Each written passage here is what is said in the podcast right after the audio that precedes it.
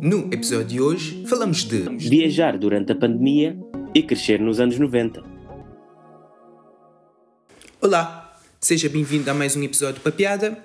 Hoje temos aqui um episódio especial em que pela primeira vez estamos a gravar uh, 100% remoto, uh, o que pode trazer aqui alguns problemas em termos da qualidade do som, mas continua sendo o Papiada de sempre, o teu podcast, por isso vamos lá. Então, Helder, porquê que hoje tu é que começas a dizer olá, sejam bem-vindos? Normalmente é a minha deixa. Não, porque hoje tu não estás cá, estás em digressão pela, pelo Reino Unido a promover o Papiada. Podes partilhar um bocado como tem sido a digressão até agora? Pois, lá está. Nós agora somos internacionais, já estamos em quantos países?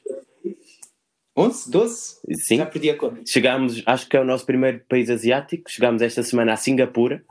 Eu não sei, não sei quem é que fala português por lá, mas então decidimos enviar-me a mim para Londres para fazer a primeira tour do Papiada.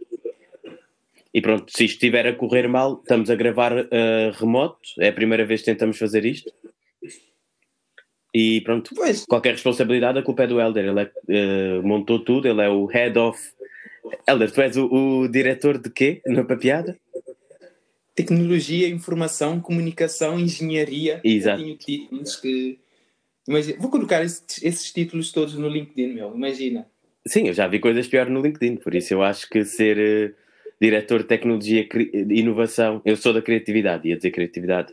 Também já temos uma linha editorial. Temos? Temos. Não te lembras há dias que tinhas dito, ah, vamos convidar não sei quem. Eu disse, não, isso não, não está de acordo com a linha editorial do Papeada. E pronto, ficou um bocado. Uh, o, meu poder, o meu poder de veto ficou espelhado nessa decisão. E vamos começar aqui com, com os nossos temas, em vez de estarmos aqui em favoritos. Não, não. Uh, é importante. Eu acho que os nossos ouvintes também gostam de perceber o que é que se passa por detrás, por detrás das vozes. Exato. E hoje é a primeira vez que estamos a fazer remoto. Uh, para os próximos episódios já temos alguns convidados, pelo menos já confirmaram. Agora, se depois nós vamos gravar e vai sair tudo bem e vamos publicar o episódio, depois logo se vê. Isto hoje é o segundo piloto. Tivemos o primeiro episódio que foi piloto e hoje é o piloto remoto. E começamos aqui a falar basicamente por mais do que tecnologia. Pronto, nós estamos a, a nossa demografia de quem ouve a piada, 90% das pessoas são millennials, ou seja, são pessoas que nasceram nos anos 90. Então, hoje, e hoje esse é o nosso tema principal. Exatamente. E nos anos 90, uma das principais vá, uh, características da década foi o boom tecnológico, nomeadamente uh, a tecnologia parece que reduz algumas barreiras físicas. E eu queria começar por falar sobre os nossos primeiros telemóveis. Nos anos 90 foi quando ter telemóvel passou a ser mainstream. Eu fui, fui pesquisar sobre o meu primeiro telemóvel e não consegui encontrar, o que é muito engraçado. Eu, eu lembro-me do meu primeiro telemóvel, mas não foi nos anos 90. O meu primeiro telemóvel acho que foi em 2005. 2005, tinhas 15 anos. Sim, acho que em Cabo Verde uh, tínhamos telemóveis mais tarde. Eu lembro-me de ter o meu primeiro telemóvel os meus pais queriam me controlar, por isso é que eles me deram um telemóvel, basicamente. Acho que ainda não tinha 10 anos. Não, eu lembro-me, o, era daqueles que se abre e depois tiras a antena, esticas a antena para cima. É, aquele modelo tem um nome, é modelo concha. Ok, acho que então deve ser isso. Eu lembro-me daquele telemóvel, não me lembro de usar aquilo para nada, se calhar era só os meus pais que me ligavam. Né?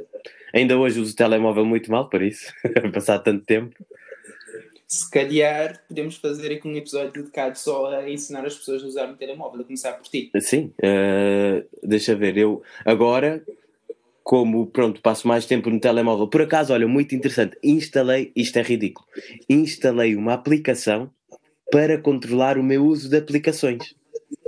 Estás a ver? Ainda bem que começaste por dizer que isso é ridículo. pois, mas voltando aqui ao tema dos anos 90, uh, eh, enquanto estivemos aqui a pesquisar sobre o que é que podíamos mostrar sobre os anos 90, encontramos imensa coisa, desde consolas até filmes, música. Uh, sobre consolas, uh, eu a primeira consola que eu lembro, me lembro de ter foi uma Sega. Não sei se tu sabes o que é isso ou se tiveste alguma sequer. Cheguei a jogar, não era, não era meu, eu tive uma consola. Já não me lembro o nome daquilo, acho que era uma consola chinesa que tinha os jogos todos. Tinha Super Mario. Nintendo? Eu acho que aquilo não era. Não, não era Nintendo. Era uma marca chinesa ou o que é que era. Mas aquilo tinha os jogos todos. Tinha Super Mario, tinha Sony, tinha todos, muitos títulos da Nintendo, mas não era num único, num único jogo, numa única cassete, tinha lá milhares de jogos. Então é, é, era o paraíso. Esses sistemas pirateados da China em África, acho que tinha tudo para dar certo. Eu, para além da Sega, tive o Game Boy. Lembro-me de ter o Game Boy, acho que era o Pocket, que ainda não era colorido joguei muito Pokémon, mas acho que isso já foi mais nos 2000, mas no, nos anos 90 foi quando tive a minha primeira Sega, o meu primeiro Game Boy e a minha Playstation, a primeira Playstation. Também fui pesquisar isso, já nem me lembrava. Eu sou da geração da Playstation e eu hoje em dia tenho a Playstation 4 e comprei todas. Acho que não tive a 3, ou tive a 3 durante muito pouco tempo, mas comprei as Playstation todas. E sabes que vai ser a Playstation 5 agora, no Natal. Pois, eu, eu ainda só tive uma PlayStation, só tive a PlayStation 3 e só tive essa PlayStation porque queria jogar GTA V. Então comprei a PlayStation, joguei GTA V. Quando me fartei de jogar, vendi a PlayStation e o jogo. Já viste, tu tinhas tudo para ser delinquente e mesmo assim não conseguiste. É uma das maiores falhas da minha vida. Mais coisas interessantes dos anos 90. Super Mario, acho que já falaste nisso, não foi? Super Mario foi Sim, o o jogo mais vendido da década, de acordo com internet. Foi jogo da década de 90 e acredito que ainda é um dos títulos mais conhecidos. Pois, deve ser conhecido. Porque é aquilo. Mas eu já, já Mas... não sei se há aplicações para isso, um telemóvel, para jogar. Não, por acaso, por acaso a Nintendo não, não, não, não tem versões mobile dos seus jogos. Mas por exemplo, a Super Mario é muito conhecido porque não só é um jogo que as crianças geralmente gostam e depois, para a nossa geração, tem aquela coisa: os pais compram para os filhos, um, para poderem jogar com os filhos, dois, alguns amigos meus que têm filhos até usam isso como desculpa, ah, eu quero o jogo, fins que vou comprar para o meu filho, mas sou eu quem mais passa tempo a jogar. E falando em jogos mobile dos anos 90, sabes qual é que foi o jogo mobile, porque era móvel na altura, mais jogado dos anos 90? Sei. Sabes? Porque, porque fizemos o nosso trabalho de casa. Pois, também joguei muito disso, o Pokémon. Já disse que joguei muito, mas imagina, o Pokémon acho que no início eram 150. Eu lembro-me de acordar cedo, ir ver os desenhos animados e depois jogar aquilo tudo. Pronto, era muito interessante na altura. Hoje em dia temos o Pokémon Go. Acho que tu chegaste a jogar Pokémon Go ou não? Cheguei, cheguei, cheguei a experimentar. Eu, como um geek, tudo que sai novo eu tenho que experimentar. Então, Pokémon Go por acaso era uma experiência, principalmente pela tecnologia. Se considerares o que era Pokémon nos anos 90 com aquilo que é uma mistura de mobile, realidade aumentada e uma parte social do jogo, era uma. Nos anos 90 acho que ninguém pensava que isso seria possível. Era uma experiência completa. É uma, foi uma experiência completamente diferente. E mas jogarem. O Pokémon Go, acho que há pessoas que usam aquilo como uma espécie de Tinder, não é? Porque conhecem pessoas a encontrar Pokémons. É capaz, é capaz. Eu já, como não fiz isso, não sei. Para mim, Tinder é o Tinder. Pronto, já falámos sobre o Tinder hoje. Está aqui uma, okay. das, uma das coisas que já nos dizem que temos de falar sempre é Tinder e outras coisas que vamos ver se conseguimos cobrir mais à frente. Uh, também o primeiro MP3 foi lançado, pelo menos uh, uh, comercial, em que as pessoas tinham acesso a isso, foi lançado em 1998 com 32, 32 megas de memória. 32 megas. Hoje em dia, o que é que nós conseguimos fazer com 32 megas, Helder? Um, um GIF. um GIF? Não, dá, por acaso dá vários GIFs. GIFs geralmente têm pouca memória. Dá para meter 30 megas ainda, se calhar dá para 4, 5 músicas e fotos, se for HD, já não dá. Pois. Sim, por, por acaso, o meu primeiro MP3 também não foi na década de 90, acho que foi 2004 e tinha, acho que tinha 1 giga. E eu pensava, oh meu Deus, o que é que eu vou fazer com toda esta memória? Nunca na vida vou conseguir encher isso de música. Enquanto agora o que é um giga? Eu não me lembro qual era a memória do meu primeiro MP3, mas lembro-me que os meus primeiros MP3 foram todos roubados em Cabo Verde. é, Triste. Ou seja, calma, tenho que explicar melhor. Não foi roubado, foi caço-boy. Sim, é verdade. Uma coisa que nós falhamos aqui é explicar coisas da cultura cabo-verdiana. Tu sabes eh, qual é o mito urbano do caço-bode? Que eu acho que começa nos anos 90, já agora. Eu, eu acho. A história que eu sei do caço-bode é. Um, vem do inglês cash your buddy, dás o dinheiro ou levas porrada. Então os cabo-verdianos, como gostam de, gostam de traduzir essa coisa, então passou para caço-bode. E pelo que eu sei, isso apareceu porque havia cabo-verdianos nos Estados Unidos ou não estavam legalizados ou tiveram algum problema e foram repatriados para Cabo Verde, não falavam crioulo e era a maneira deles interagirem com a população local.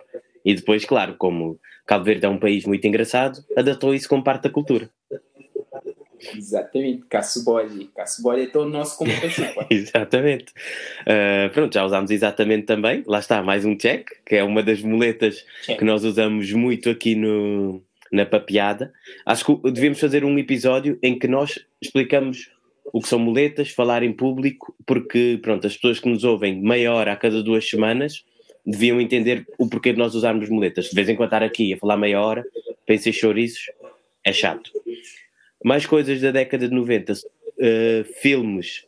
O filme mais visto e que gerou maior bilheteira na década de 90 foi o Titanic. E o segundo, de certeza que viste. Um, vi os dois, vi tanto o primeiro quanto o segundo. Já agora diz uh, qual é o segundo? Titanic.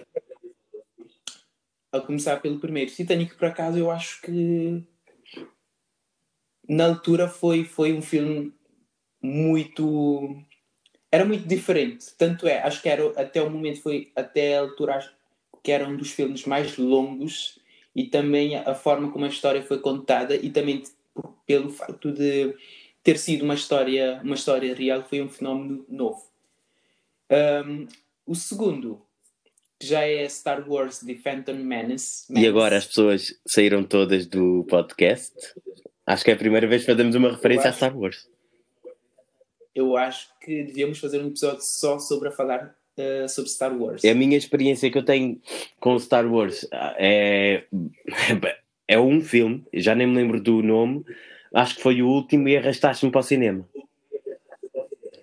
Pois, e foi uma das maiores experiências. Não, aquilo foi horrível. Ir ver um, mas imagina, se começares a pensar, estamos a falar de Star Wars na década de 90, mas Star Wars, o fenómeno começa na década de 70 e ainda persiste até aos dias de hoje. Pois, eu, eu já achava mal antes, fui ver um filme para poder criticar e continuo a achar aquilo terrível.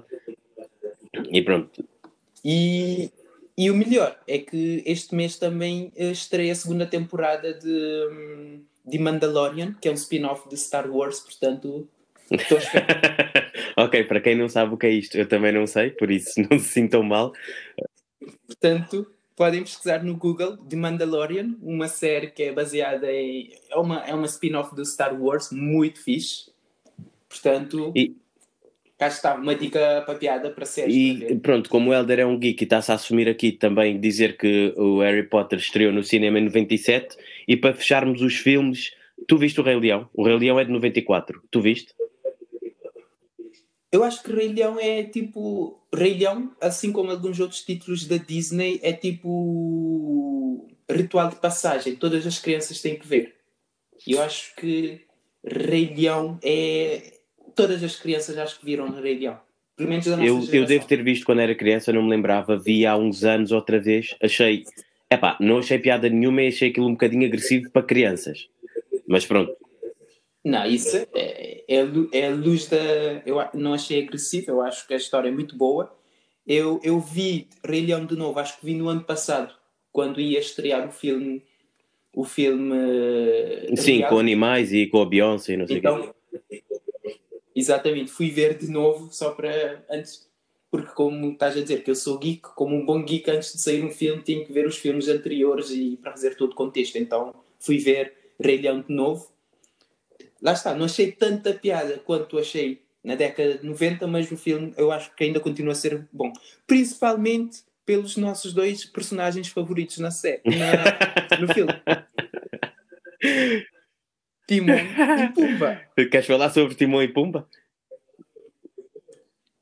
Queres que eu fale sobre Timão e Pumba? Queres que eu diga que eras conhecido como Exato. Timão na escola? Era, foi, acho que foi o maior bullying que eu sofri no liceu. Lá está, eu aqui estou-me a revelar no podcast, mas já ultrapassei. Hoje em dia ninguém me chama de Timon, mas até porque diz, dizem. Agora Exatamente, dizem que eu estou mais gordo, então agora já não sou Timon, sou Pumba. E o, o meu amigo na altura, que era o Pumba, acho que agora está mais magrinho então ele agora devia ser. Tu agora és o Timão, porque tu és muito magro. Para quem não te conhece, tu, tu és quase um pauzinho. Eu não sou magro, eu sou uhum, elegante. Pode ser.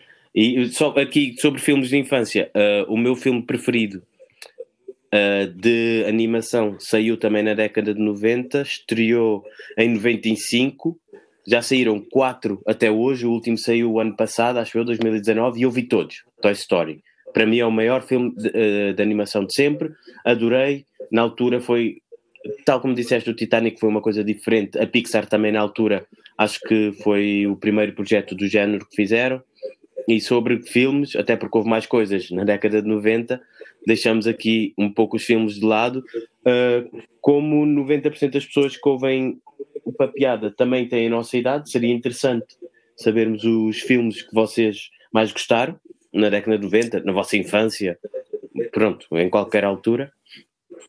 E mais coisas que aconteceram na década de 90 interessantes, Helder. Uh, eu começo por dizer a internet. Até porque se a internet não tivesse aparecido, ou pelo menos expandido durante a década de 90, não estávamos a fazer o que estamos a fazer neste Não havia podcasts, não havia Tinder, não havia. Não, havia. havia podcast seria ainda rádio, Tinder seria final do dia do sábado, como um dia de hoje, ir ali à praça falar com as pessoas, portanto, era tudo analógico. Existia só na versão analógica. Olha, uh, se alguém ouviu um barulho estranho é porque tenho aqui um cão ao meu lado. Aqui em Londres há cães vadios. E eu acho que já se foi embora. Já veio aqui, já fez o barulho todo e foi-se embora. Pronto.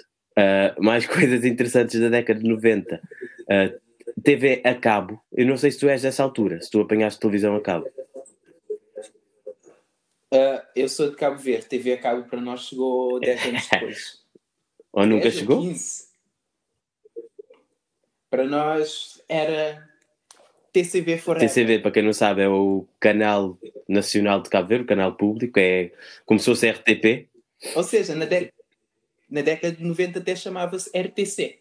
Rádio e Televisão Cabo-Verdiana. Era o único yeah. canal que E acho que aquilo era 5 ou 6 horas por dia, não é? Nem era a programação inteira.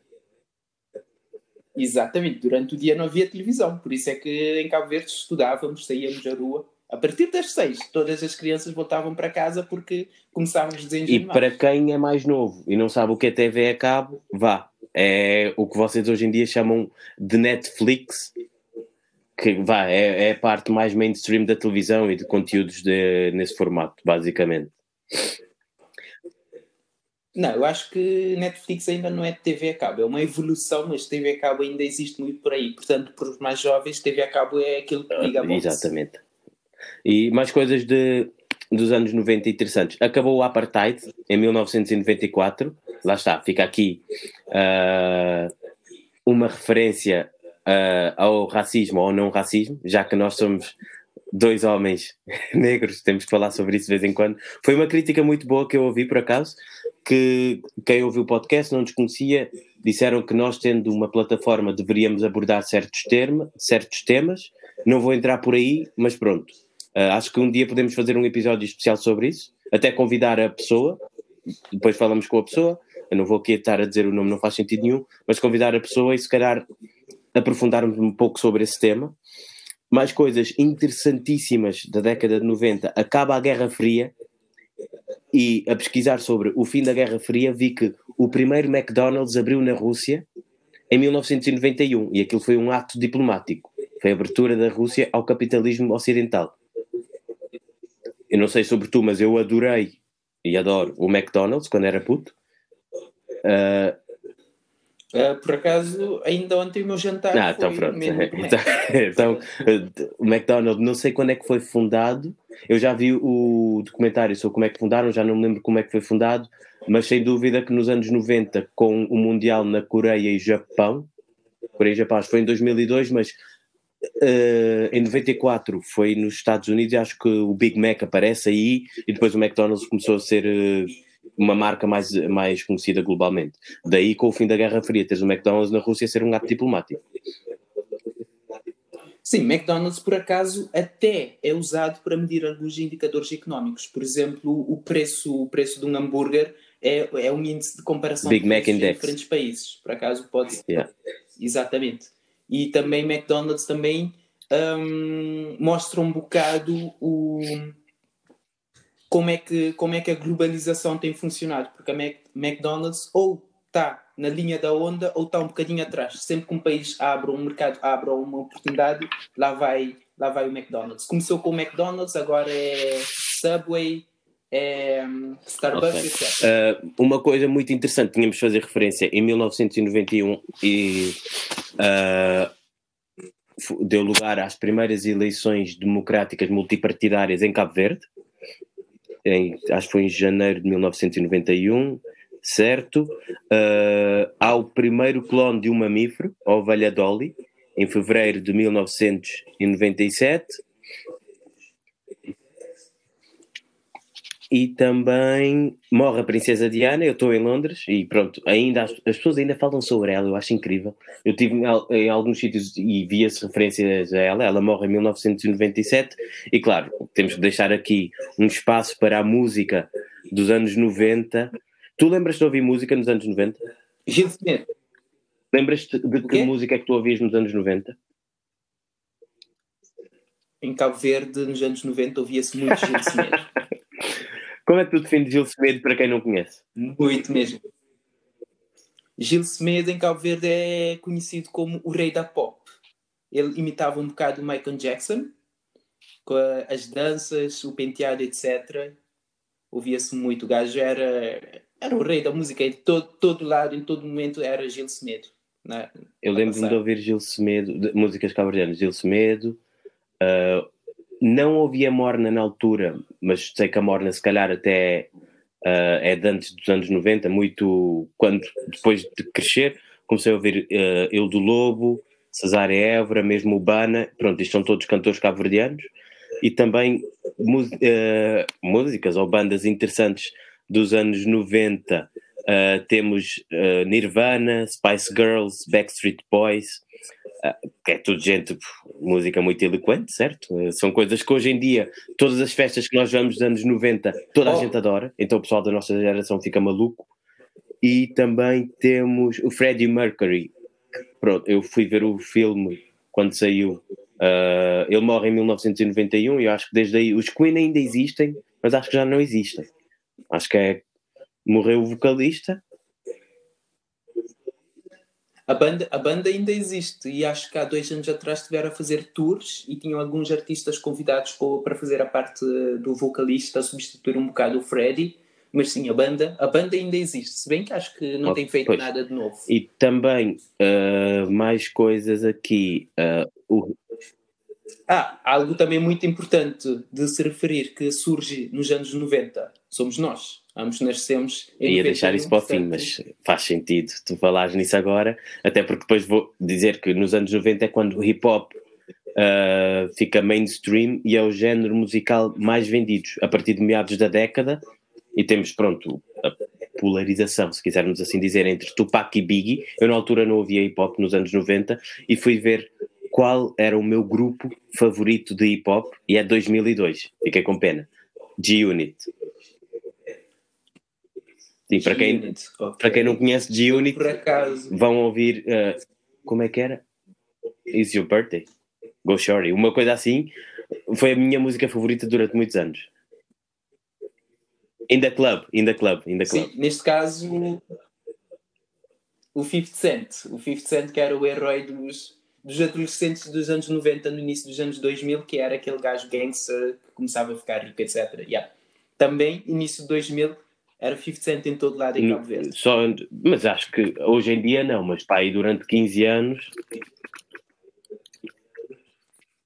Sim, o gajo, o gajo dominou a, uh, a cena da música. O hip hop era controlado por ele.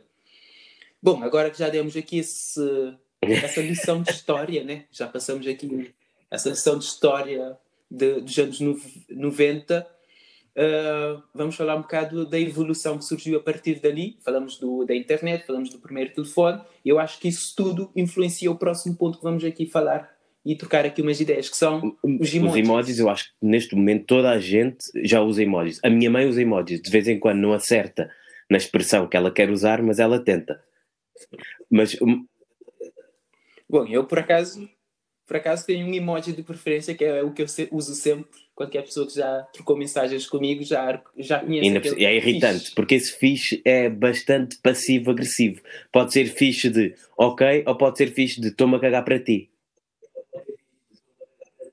Não, o meu fixe nunca é cagar para ninguém. O meu fixe é mesmo tá cool, já vi. E so, mais do que emojis, porque acho que, pronto, falar sobre emojis. Eu não sabia que havia uma, um mundo tão gigante sobre emojis. Até a filme. Acho que por acaso vi o filme. Não me lembro. Eu, eu ouvi falar, mas não sei se vi. Mas não. os emojis, mais do que os emojis, há todo um mundo que é o lobby dos emojis. O lobby dos emojis. Uh, pronto, vi por aí. Há um livro, um professor escreveu um livro. Uh, o livro chama-se The Emoji Revolution. O professor chama-se Philip Sargent e ele é professor de linguística na Open University no UK. Ou seja, isto há tudo um mundo diferente. O emoji, afinal, não é uma coisa tão simples como parece. O, a, a pesquisar aqui sobre o lobby, o lobby dos emojis, cruzámos-nos com o Unicode Consortium. Helder, queres dizer o que, o que, é, que, o que é o Unicode Consortium ou nem por isso? Ah, sim, podemos ser. É um consórcio, é basicamente uma instituição sem fins lucrativos que se dedica a, a promoção de padrões em termos de software e comunicação a nível mundial. Portanto, eles, eles é que influenciam ali muito a questão dos emojis desde o que é aprovado, o que não é aprovado, o que é que se vai à discussão. E, etc. por exemplo, isto foi fundado em 91, lá está, anos 90, uh, para, para quem não sabe, quando os emojis não aparecem do, do nada, há todo um processo por trás, tem que haver candidaturas. Uh, uma das frases que encontrei, fiquei muito contente sobre o processo de candidaturas de novos emojis, é que submeter um novo emoji consome apenas um pouco menos de tempo do que inscrever-se na universidade, o que é bastante interessante.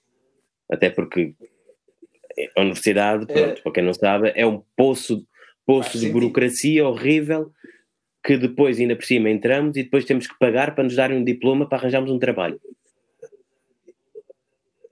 Ou seja, se tivéssemos que representar a experiência universitária em pois, seria... podíamos começar um lobby para criar um próximo emoji, até porque há emojis muito interessantes que foram rejeitados. Por exemplo, houve uma candidatura finlandesa para um emoji de sauna. Imagina, uma sauna normal. Eu não sei qual é o emoji porque não foi aprovado. Mas tiveram Sim. que uh, rejeitar a candidatura, a candidatura original, porque ia ofender certas culturas. Imagina o, o problema de criar um emoji de sauna. Emojis que eu não sabia que não existem e já foram propostos, mas rejeitados. Wi-Fi, não sei já. Isto foi, eu uh, depois fui ver tudo no WhatsApp no Android. Se calhar noutro, noutras aplicações já existem, mas pelo menos no WhatsApp Android não existe o emoji do Wi-Fi, não existe o emoji de bitcoins, drones, iogurtes, marihuana, bigode, preservativos, ou referências à menstruação. Já viste tudo o que nós estamos a perder porque temos um consórcio que decide os emojis que nós vamos ter. Mas também se não havia o consórcio, imagina o que é que lá andava. Tínhamos emojis de tudo e mais alguma coisa. Se vê que eu acho que devia haver emojis de tudo. Não, depois dava trabalho. Quando fosse, tivesses que escolher, estar a escolher num Sim, mas a questão é que as aplicações aqui, mas, sim, elas têm que submeter ao consórcio. Tu podias criar os teus próprios emojis na tua aplicação.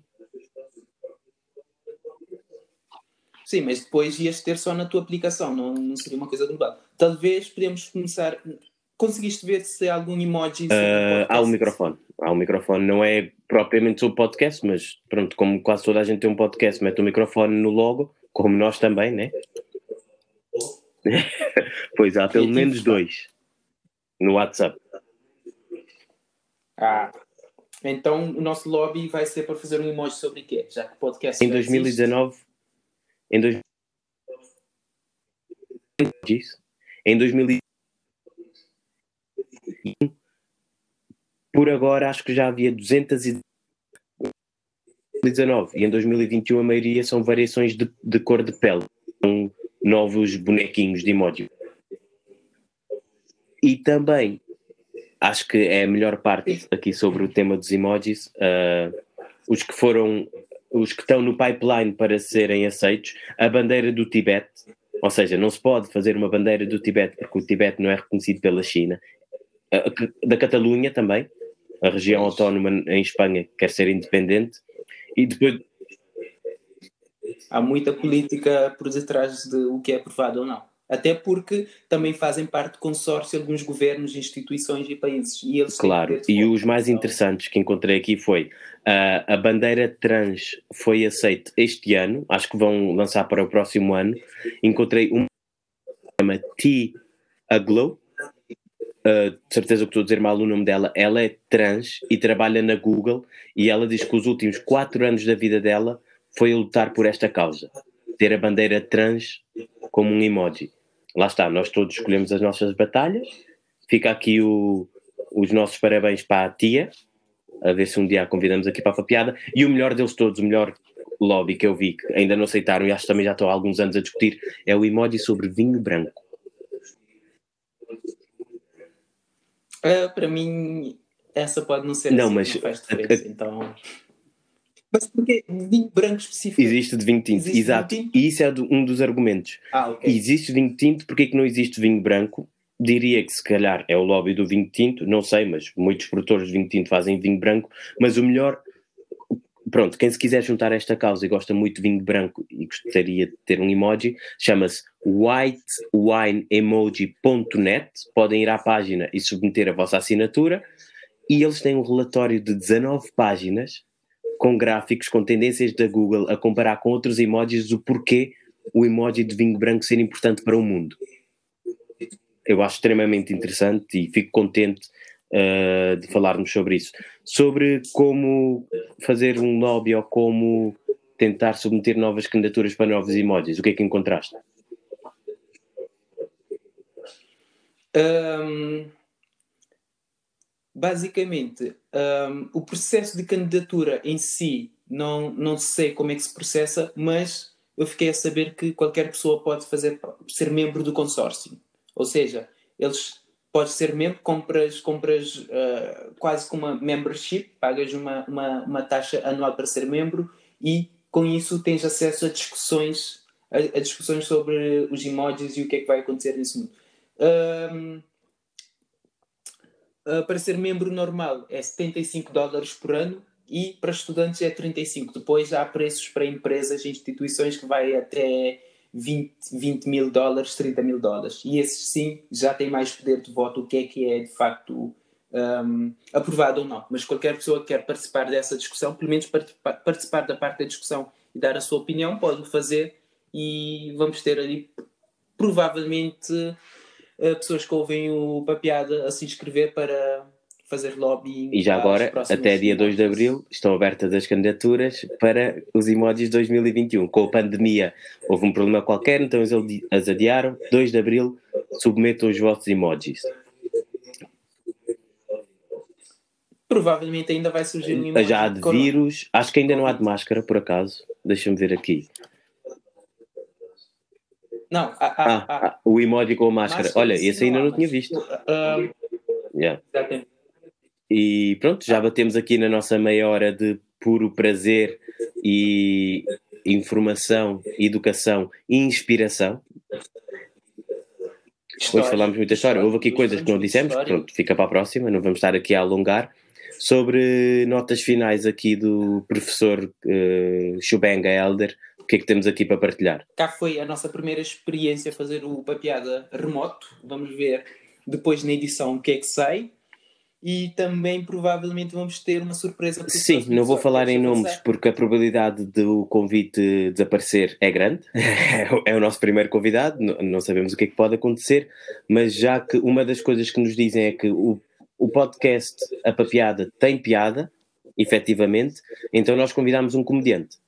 É um comediante cabo-verdiano, pelo que eu entendi, ele não está muito à vontade com o português, por isso é tranquilo, porque já temos aqui a ti também, por isso acho que tem tudo para correr bem o próximo episódio. Sim, vamos falar crioulo, inglês, espanhol, estamos a vontade. Sim, tu agora tens aulas de espanhol é... e tudo, não é? Ainda não tenho, mas sim, provavelmente em E já agora nós temos algumas pessoas que nos ouvem em Espanha. Queres acabar o episódio com a tua melhor frase em espanhol?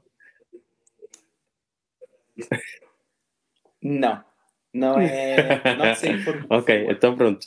Obrigado por este momento remoto, desde Londres até Lisboa, a primeira, incurs...